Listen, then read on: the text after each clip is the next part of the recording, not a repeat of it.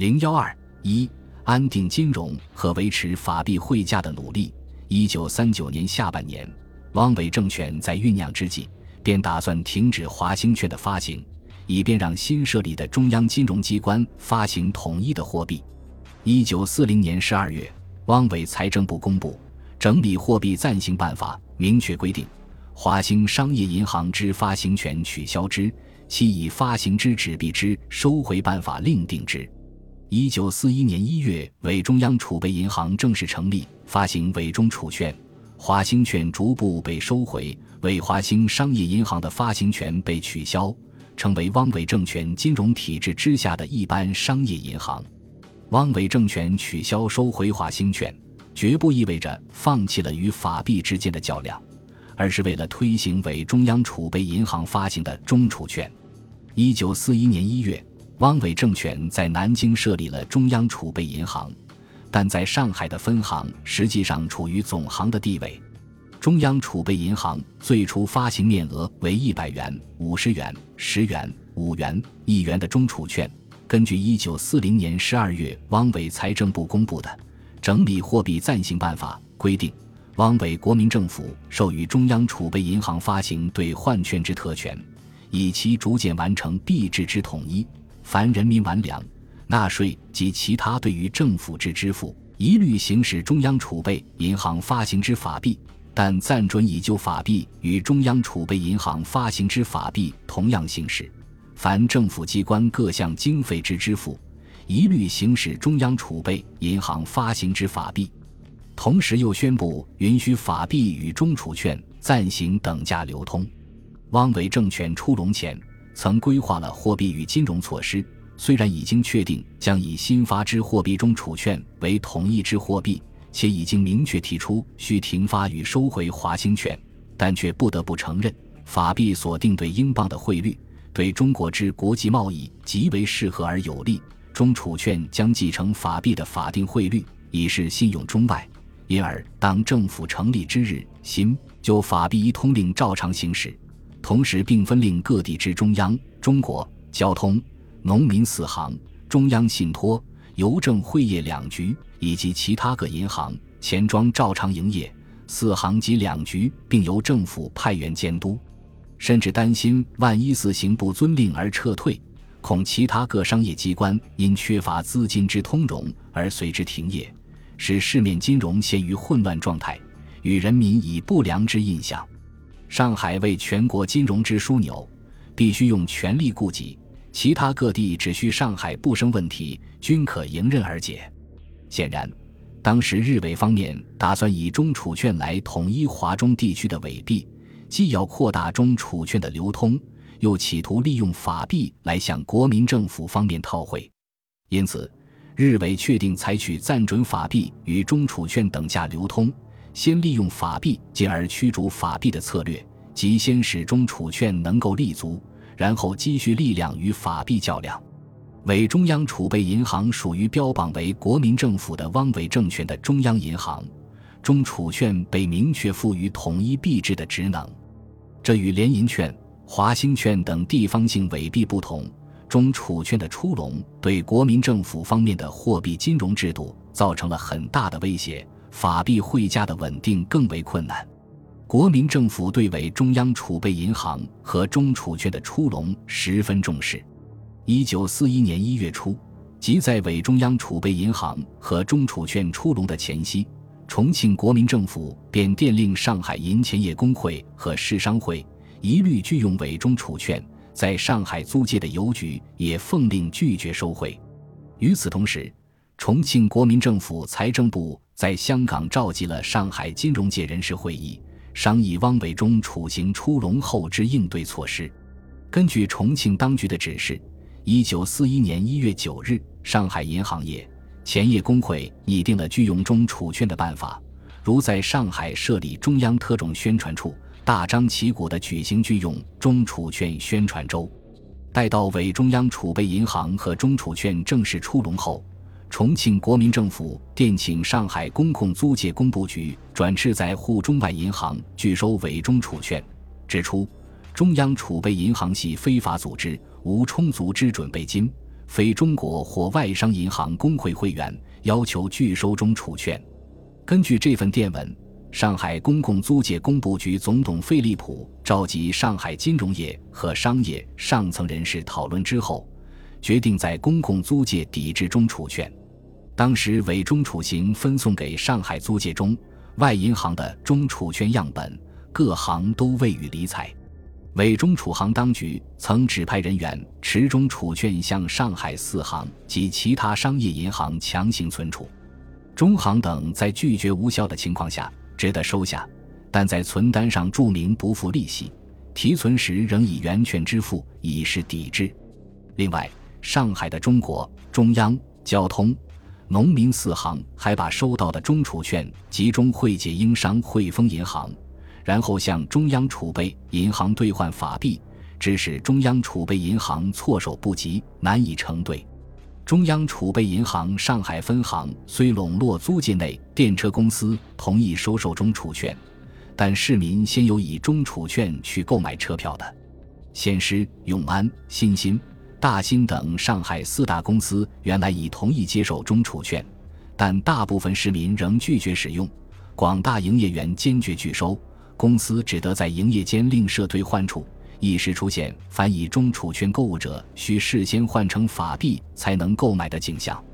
为了打开推行中储券的局面，汪伪当局于一九四一年三月中旬起实施《妨害新法币制罪暂行条例》，规定凡故意妨害新法币之流通或破坏其信用者，处五年以上有期徒刑，得并科五千元以下之罚金；拒绝使用新法币者，处三年以上十年以下徒刑，得并科五千元以下罚金。凡银行、银号、钱庄、典当及其他公司行号有第二条、第三条情形者，除犯人一个该条之罪外，并吊销其营业执照。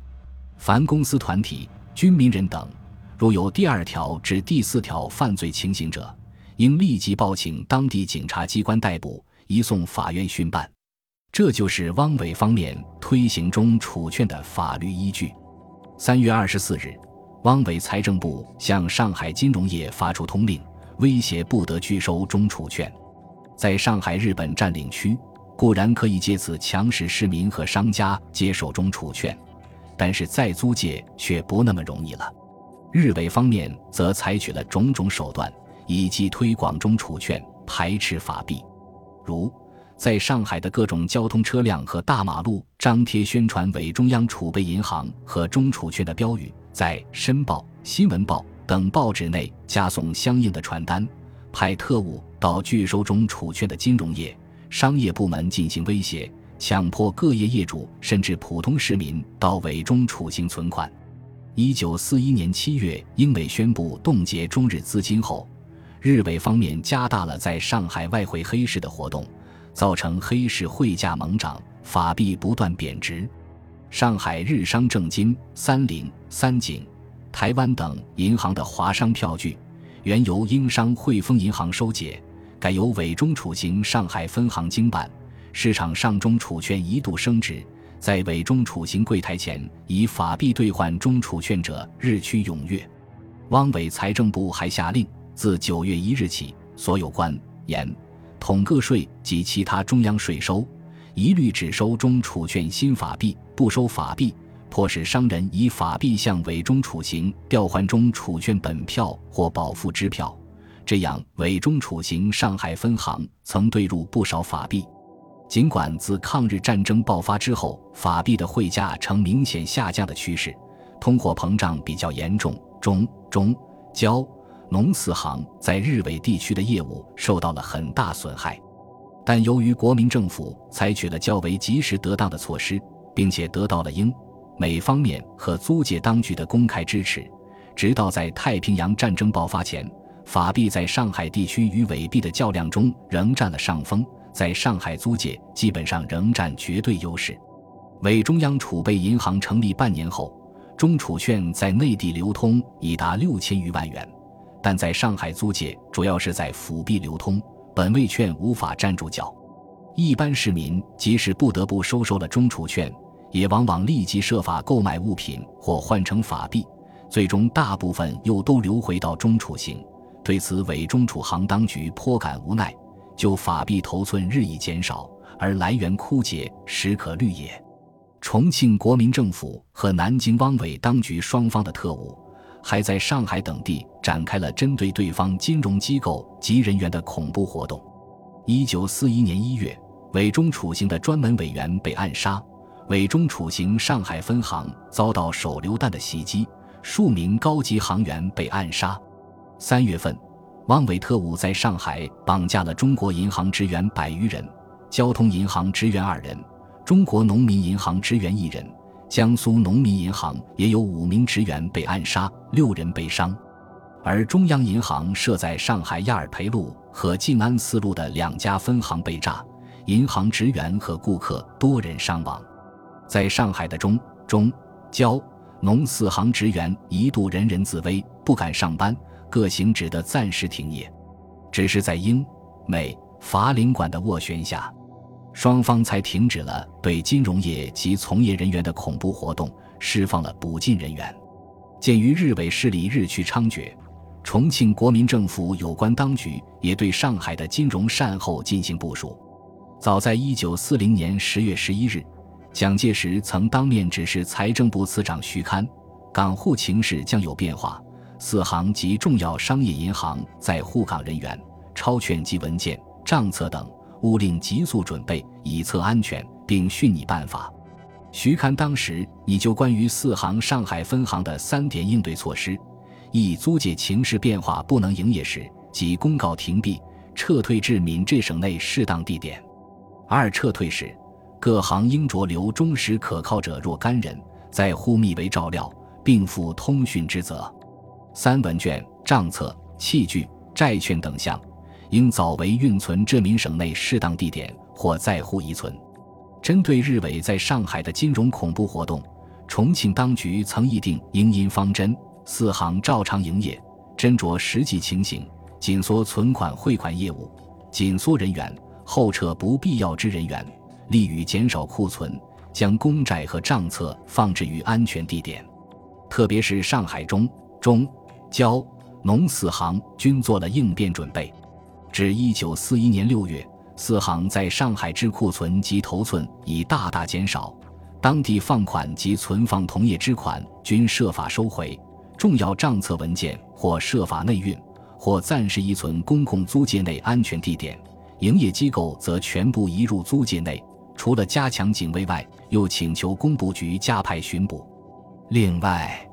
上海银行工会也将包括票据交换所及联合准备库等特殊金融机构的重要文件秘密移入上海美军防区保存，有关人员做了随时移迁香港办公的准备。上海票据交换所在中央、中国交通三行的存款总额由八千万元减至三千五百万元，联合准备库则拟定在中央、中国交通三行不能行使职权时暂行取消。由于采取了有关应变措施，太平洋战争爆发，日军进占上海租界后，重庆当局掌握的政府金融机构遭受的损失较小。本集播放完毕，感谢您的收听，喜欢请订阅加关注，主页有更多精彩内容。